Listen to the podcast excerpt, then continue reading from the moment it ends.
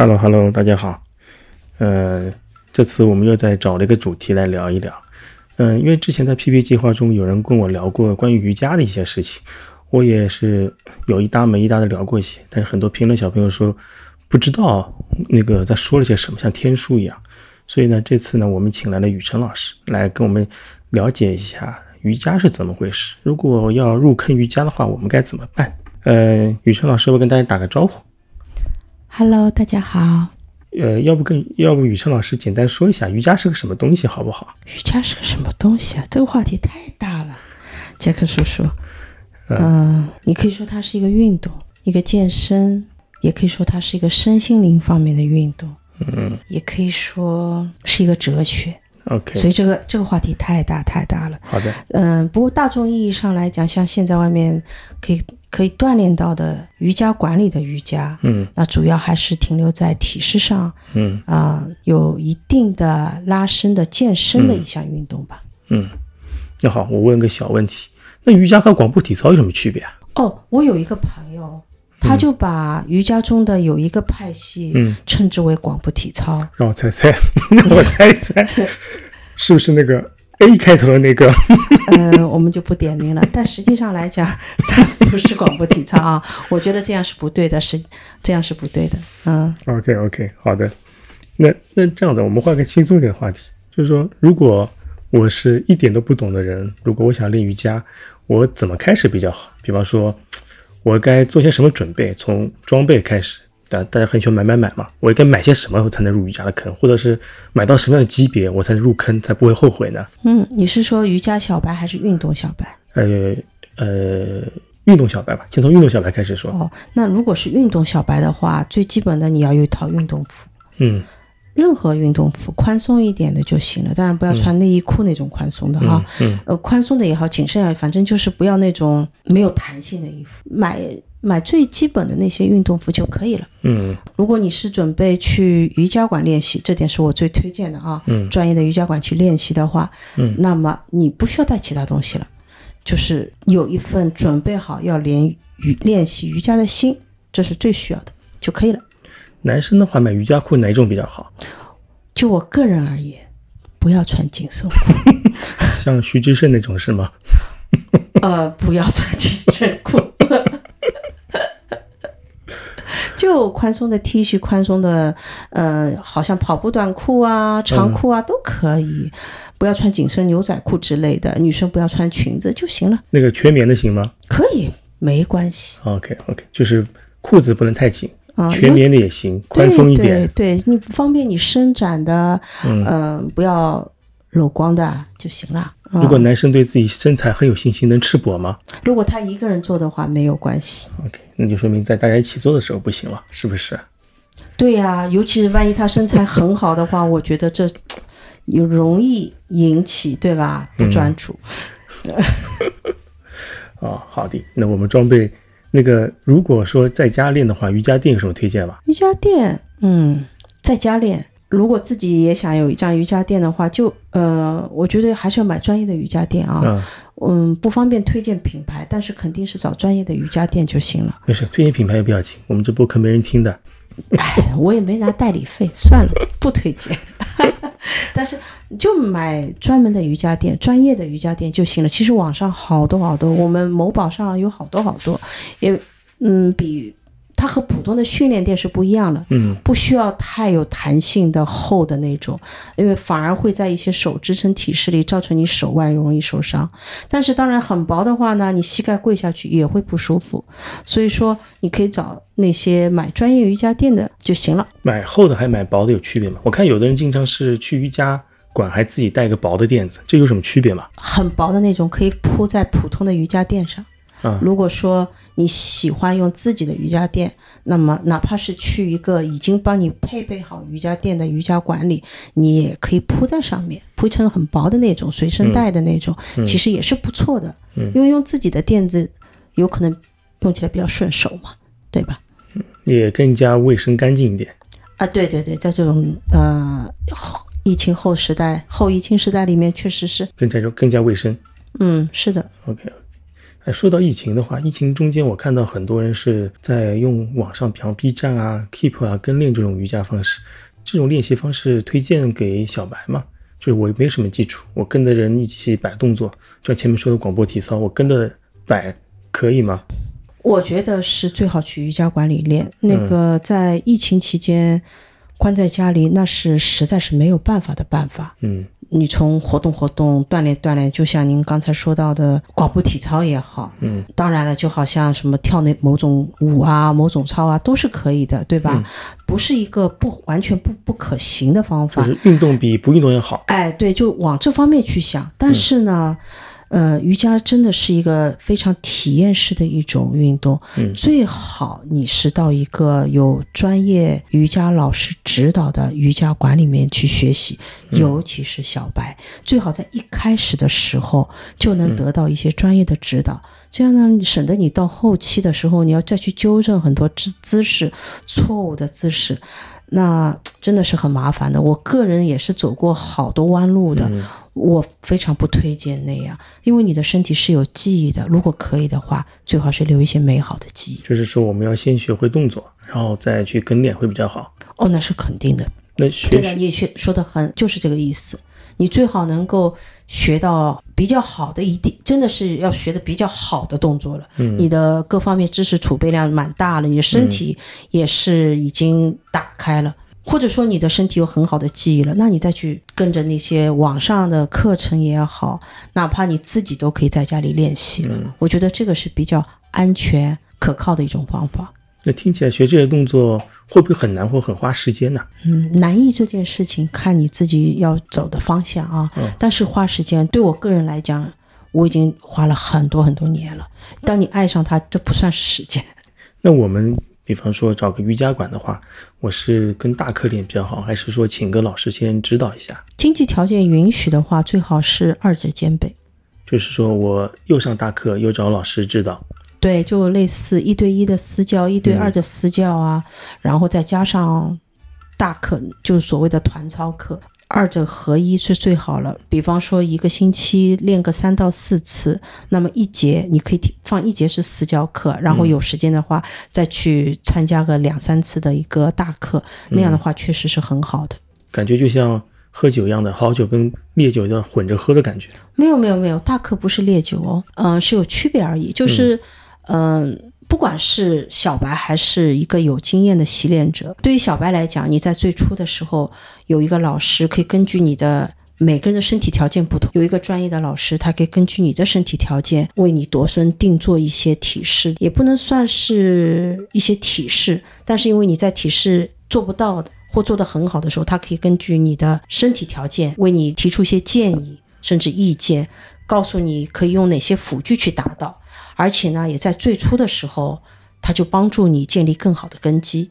那么大课它绝对不是励志的，大课的好处是在当你有一群人跟你一块儿练习的时候，它的氛围是不一样的，它产生的能量场也是不一样的，而且有一个很关键的一点，这是我个人的体会啊，因为在一堂大课里，当你也在那边 suffer 的时候，你在那边觉得、啊，我真的练不下去了，嗯，哎，边上的人也是同样的在 suffer，嗯。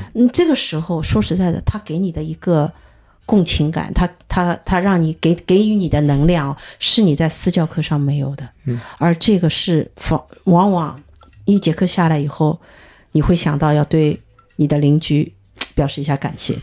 对我来说，看到有人比我还差，我可能会心情愉悦一点。也是一种吧。当你练到很好的时候，你看到边上的人比你好，你也想卷一下，有可能也是同样的一个效果吧。那我想问一下，很多人有时候，比方说他在抱怨说，我做下卷式的话，我都没有办法把脚后跟脚后跟着地，这个是必须的吗？嗯，脚后跟着地，确实啊，很多人的一个执念，我就要把脚后跟着地。下犬式实在是一个太太太太复杂的体式了。嗯，我觉得每一天的下犬式都在进步，嗯但是像脚后跟着地这件事情，尤其对于初学者来讲，可以把它放在最后一个目标。那我就就是说我先撑起来再说。对，把屁股朝天再说形先找到那个形啊，不要着急那个脚后跟能不能着地，你先把你的手臂伸直，嗯先把你的背拉直，有个延展的感觉，这个其实比你的脚后跟着不着地、腿能不能伸直更重要一点，而且都会有各种的办法。你在一节瑜伽课里，老师会用专业的方法来帮助你，总有一天你会把脚后跟着地的。哪怕你目前甚至在短期内着不了地，你也是有办法让你感受到同样的脚后跟着地的感觉就行了。就是说，把一个体式做完美，不是说一蹴而就的，是把它放在一个更长期的目目标上去慢慢实现。哦，那是肯定的。如果硬要熬成这个姿势的话，可能是受伤，或者是根本没有练到该练的部位，或者是该练的位置，是这么说吗？嗯，对。您提到好几点，我都觉得就是蛮有感触的。首先，不要去追求完美啊，没有完美，是因为每个人的身体条件不一样，适合你的不一定适合其他人。你看起来别人做的很好，有可能到了你你身上真的是很难做到，很难很难很难做到。嗯，所以要追求把这个体式变成对你有益的体式，比你去追求这个体式的形状要有意义的多。这个就是开始说的那个，每个人的瑜伽都不一样。是这个道理是吗？这个有时候我会在教课的时候会说这句话，就是啊，做自己的瑜伽，因为很容易就造成一个攀比心。你在瑜伽里面练到后来，啊，旁边人可以做这个，我也要做，然后硬熬，然后有可能受伤，有可能一节课下来，你觉得，哎呀，我做了些什么呀？为什么别人做那么漂亮，我就做不到？瑜伽练到后来，真的不仅仅是体式，就是在练你的心。可以简单的说是做自己的瑜伽，其实也就是修炼你自己。在瑜伽里照见自己。那我还有一个问题，就是说，如果是上瑜伽大课的话，我们还还要注意些什么？有没有什么礼仪之类的东西啊？肯定不要大声说话、迟到啊，然后在上课的时候打电话、手机铃声开着，这种都不大好。嗯，在瑜伽这件，这个其实跟其他的那些运动啊、上课都差不多。但是瑜伽有一个特别的一点，就是不要踩别人的垫子，就是别人的瑜伽垫不要踩，不要踩别人的垫子。踩别人的垫子是不是就像踩别人的枕头一样的？差不多吧。你想，我们很多的体式都是趴在上面、躺在上面，手啊、头啊、下巴呀，甚至嘴啊。所以，所以为什么刚才您一开始的时候提到的自己带张瑜伽垫，也真的是有原因的。有些稍微注意一点的人，就是会自己带瑜伽垫的。在上海的话，哪些瑜伽馆课堂纪律最严格呢？我没有跑过所谓的瑜伽店。啊，瑜伽馆，你碰到的话，最严格的是什么样子的？这个不好说吧，这个问题不太好说吧。哦，因人而异啦。那我说好了，反正我又不是混瑜伽圈的。我反正碰到过比较严格的，就是第一个，呃，手机不能带进去。嗯，手机不能带进去，不要说手机响或关机之类，就手机第一个不能带进去。第一点，第二点呢？时间到点，老师是锁门的，外面敲门是不不开的。嗯，还有可能你做动作的时候嬉皮笑脸都会被骂的。嗯，我就是你的嘴替，因为我说每个你都嗯。我听说过。我觉得还是就是老师的目的还是让大家在一个环境中更加专注的在当下去练这东西。每节课的说实话成本也不低。呃，是物尽其用吧，时间尽其用会比较好。哎，说到是物尽其用，我觉得还有个问题啊，有时候开瑜伽开始做的时候会那个会那个念经，那个是怎么回事啊？念经？什么念经啊？就是那个那个乌里麻拉的那个东西啊。唱诵吗？你是那个那个是为了什么？是唱些什么东西啊？比方说会说。呃，你是听到说那个嗡啊那种吗？嗯，还是这什么？对，就那个。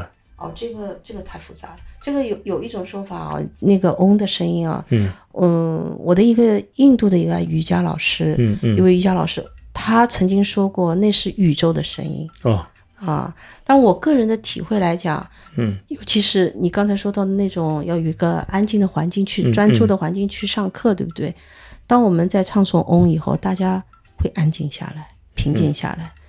哎，不信你有空也可以尝试一下。我觉得在这个嗡以后，真的就会平静很多。还有一点呢，就是其他的有一些唱诵，比方说一些我们叫我的老师会唱诵的一些东西来讲啊，要不是东西了，会唱唱诵的一些，也是对一些神嗯因为这本来就是来自印度的嘛，对吧？嗯他们的文化里面的一些神的一些，比方说我们会唱的是对象鼻神的唱诵，再通过我们对他的一些唱诵啊，是为了减少障碍。能够把我们人生道路上的障碍一点一点排除掉，是对一种祈福吧。嗯嗯，对，祈福这个词会更好一点，就类似您刚才说到的，好像是念经一样，但是这是由内心，你首先你是相信了这个，而且通过唱诵觉得可以做到这一点。OK，因为因为我我的感觉来说，因为宗教上的事情我也不是很懂，因为唱的词，说实话我也不知道是在唱什么。从我的感觉上来说，第一个嗡的话也好，后面唱诵也好，就是说告诉自己要开始做瑜伽了，有个啊有个准备，是个仪式感的准备。嗯嗯然后呢，通过昂也好，或者是其他唱诵词也好，先锻炼一下肺部，换换气，嗯专注于当下。嗯准备我告诉自己要准备开始做瑜伽了。嗯嗯因为一般来说，我们现在冲到瑜伽馆去，不太会什么准提前三十分钟、一个小时先到，嗯很笃定的换衣服啊，做些准备工作，然后再慢慢的投入到做瑜伽动作当中。嗯一般都是五到十分钟先赶到，火速 check in，火速换衣服，嗯火急火燎的冲进去，然后人的状态也好，心情也好，都是很很匆忙的。有这个开始的话，我觉得是一个仪式感，告诉自己要正式开始做了。后面的话，收收益也会更高，对吧？去都去了，嗯，确实是这样，确实这样。他这个，呃，一开始也好，包括收尾，一般来说也会有一定的唱诵。每个老师的习惯不一样啊，嗯但确实这是一个仪式，这份仪式感是你可以解释为你，甚至是你对你自己这堂课所下的一定的一个小小的决心。OK，哦，好的。我还有个问题，我刚开始的时候，我就发现有些老师的口令我根本听不懂，这种情况下该怎么办？我就我只能瞟旁边的人，看他呢怎么伸脚，我怎么伸脚；他怎么出手，我怎么出手。很聪明啊，就是应该这样啊，啊，所以哦，还有啊，你那个时候像小白的话，你在教室里面，你尽量就是找那些资深的、看起来不错的、练得不错的人，你最好就是坐在他们边上或者他们后面。啊，不要坐第一排，一排一坐啊，那样的话你没人去看了，别人都看你了，对不？你最好找个有经验的人坐在他们边上或者后面看他们，你就模仿他们。一开始不要考虑你这个第一、第二节课啊，或者一开始一个月啊，你先考虑把这个形模仿到，没问题的。如果我第一次参加一个团课的话，我怎么判断这个人是不是高手，或者说做得好呢？他有一些什么特征的让我去识别到？是说他穿的衣服特别专业呢，还是说他坐在这儿那个打坐，或者是已经开始秀某些很高难度体式的时候，我才坐到旁边呢？有啊，有些什么 tips 吗？这个方面？坐第二排，坐第二排。真的、哦坐第二排，然后不要坐在太边上，这样的话你就可以看到老师，起码在一个你可以看到老师，老师可以看到你的位置，这样就比较好一点。嗯，我一般可能会早到半个小时抢最后面的位置。哎，我也是的。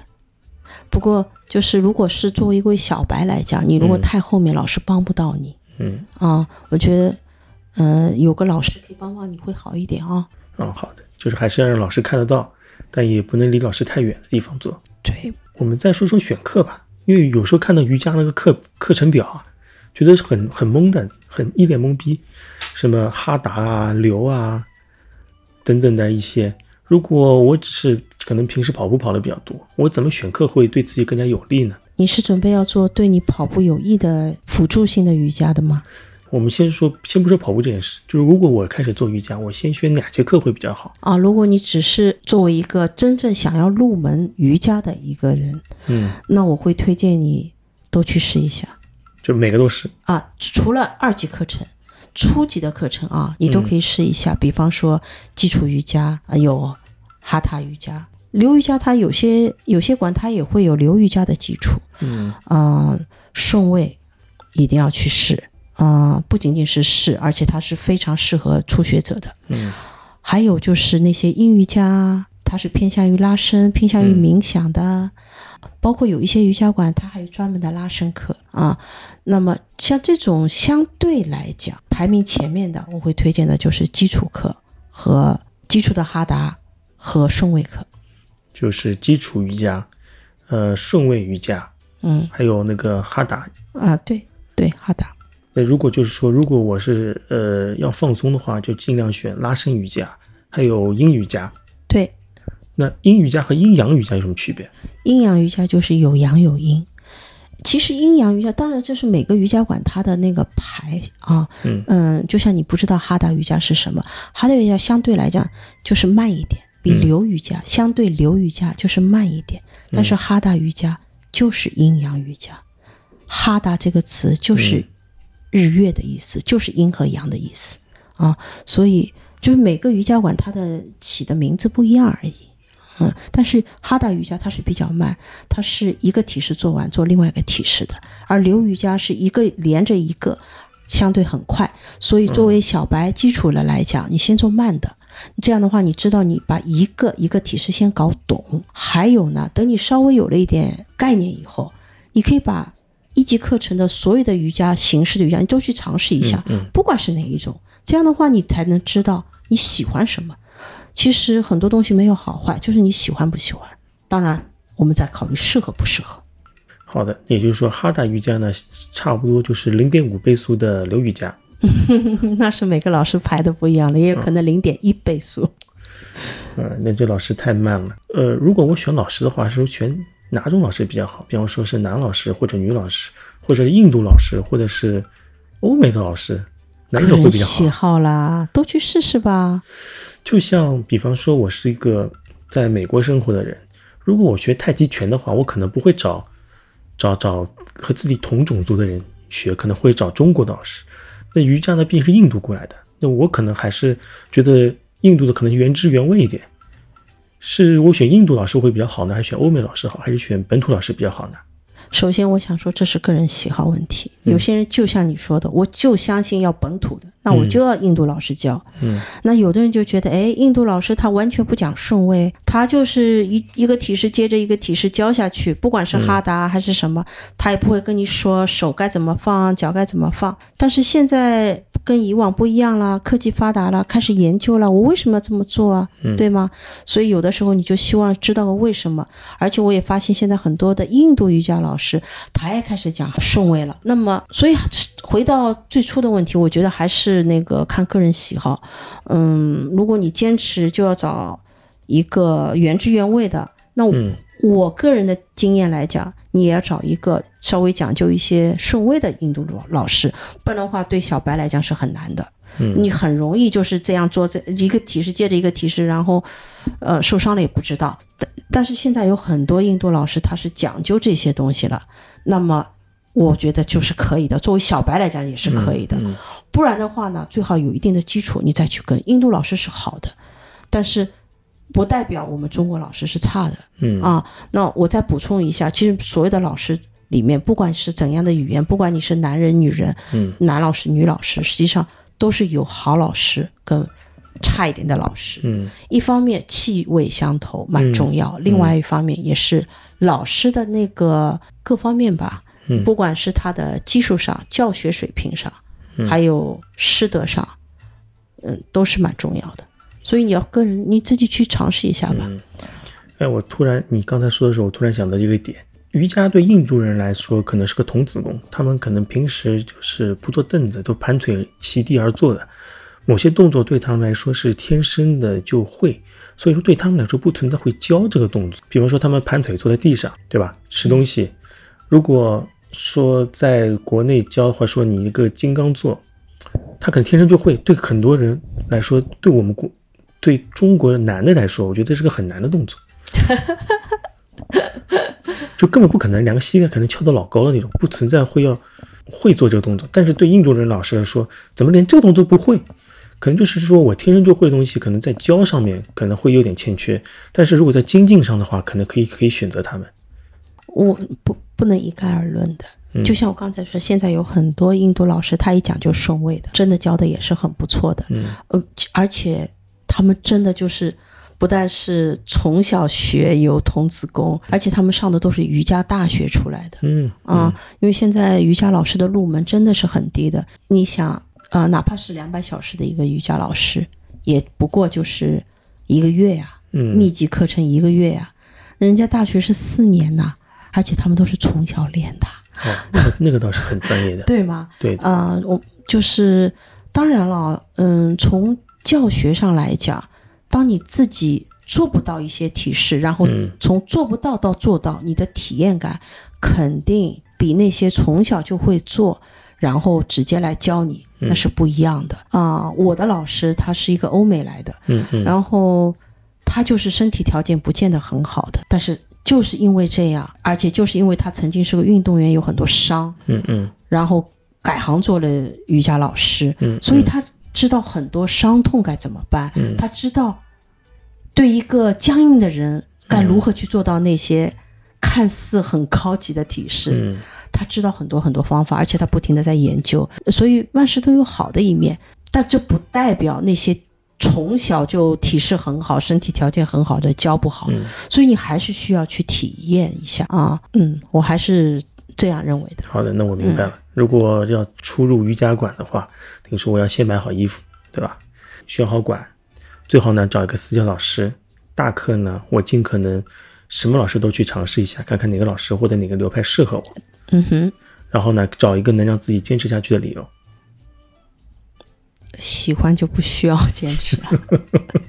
这倒是，喜欢的确是不需要支持的。嗯、好的，我今天已经没什么问题了。呃，雨辰老师有什么推荐吗？比方说，我想练瑜伽，看什么书，或者是买什么样的东西会比较好？有什么推荐的东西吗？买什么东西是什么意思啊？任何装听上，去你真是装备控。我当时练瑜伽的时候，因为我家里人他，我姐姐练了好久了，嗯然后她对我，我当时说，哎，我给该买什么样的衣服？她说你不需要急着买啊，嗯家里有什么运动服就穿啊。我觉得她这是她给我的一个很好的建议，因为我只有练了以后，我才知道我需要怎样的衣服。嗯真的是每个人不一样，嗯，然后寻找自己适合的衣服，寻找适合自己的流派，嗯寻找适合自己的老师，嗯，真的是不同的人会遇到不同的老师。好的，谢谢雨辰老师今天给我们的介绍，希望我们大家也能在瑜伽中找到乐趣。好，希望是这样。好，大家再见。再见。